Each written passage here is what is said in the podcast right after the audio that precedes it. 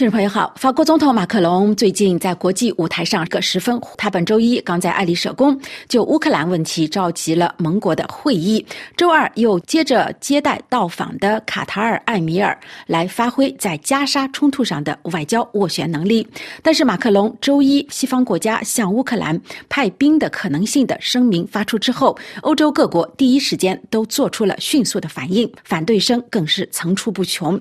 尤其马克龙选择在巴。巴黎组织的乌克兰问题会议结束时宣布这个消息，实际上被认为是再次冒着与预期的效果相反的大风险。有关这个主题的讨论显然已经超过了法国和卡塔尔在加沙问题上的努力。尽管卡塔尔在加沙战争中依然发挥着关键的斡旋作用，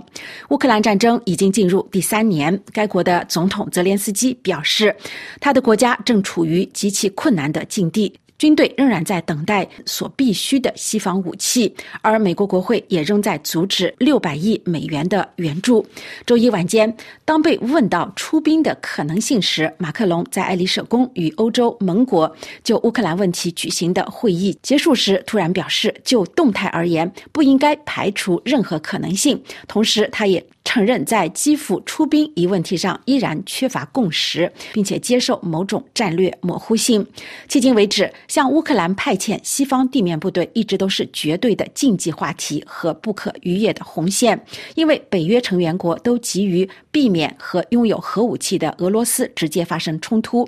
马克龙说，他想阻止俄罗斯赢得战争，通过彻底改变立场的方法，甚至提出派遣地面部队的设想，实在是。让舆论感到相当的震惊。法新社说，这就让人想到，在二零二二年二月份，俄罗斯开始进攻乌克兰之后，马克龙说他不想羞辱俄罗斯。尽管西方阵营越来越不理解，他仍然和克里姆林宫的主人普京举行会谈。两年之后，他又提出了出兵乌克兰，直接面对俄罗斯这个核大国。从各方面的反应来看，虽然马克龙提出他试图在乌克兰冲突中重新掌。掌握主动的设想，但是极可能冒着自食其果的风险。法新社评论就认为，这是法国总统重申其领导地位的一种方法，就像他在谈到北约脑死亡时那样，又一次触动到了一个极其敏感的话题。法国的主要伙伴都迅速做出回应，众口一词，突出的要点是，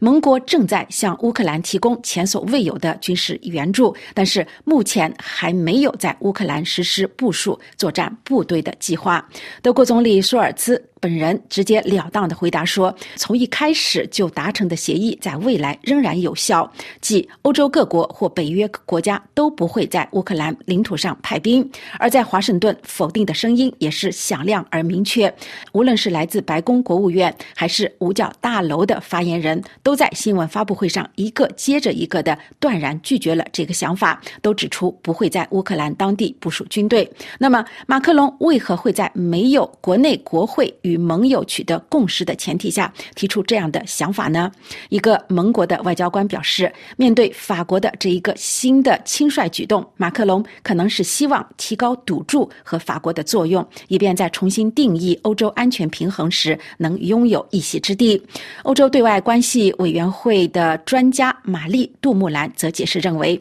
这是向俄罗斯发出的信息，表明欧洲人不会疲惫，也不会放弃对乌克兰的支持。他说，目前，俄罗斯人和欧洲人都在考虑美国对乌克兰的援助被美国国会共和党人阻止而冻结的问题。这对在当地已经举步维艰的乌克兰人来说是一个重大的障碍。而且，如果特朗普在十一月的总统大选中可能当选的话，就会对冲突的结果必然产生重大的影响。或许马克龙总统还想对欧洲的舆论说：如果我们不想最终出兵，我们现在就需要加强武器的。支持，但这位分析人士认为，这场辩论有可能会适得其反。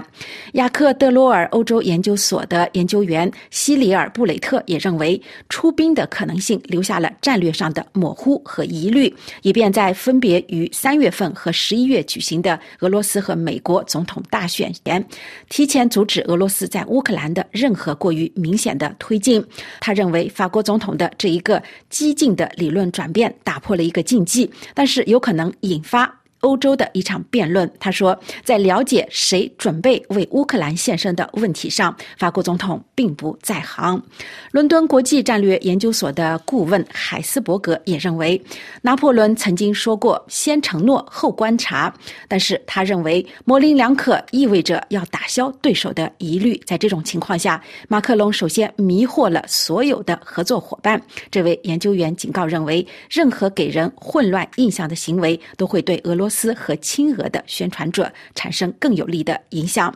面对盟国的反应，法国政府显然还是坚定自己的立场。本周二，外交部长斯诺尔内在国民议会发表讲话，还是提出了支持乌克兰的新措施，要求在不越过交战门槛的情况下，在当地驻军，从而支持了马克龙前一天的相关言论。以下要闻解说由艾米编播，感谢收听。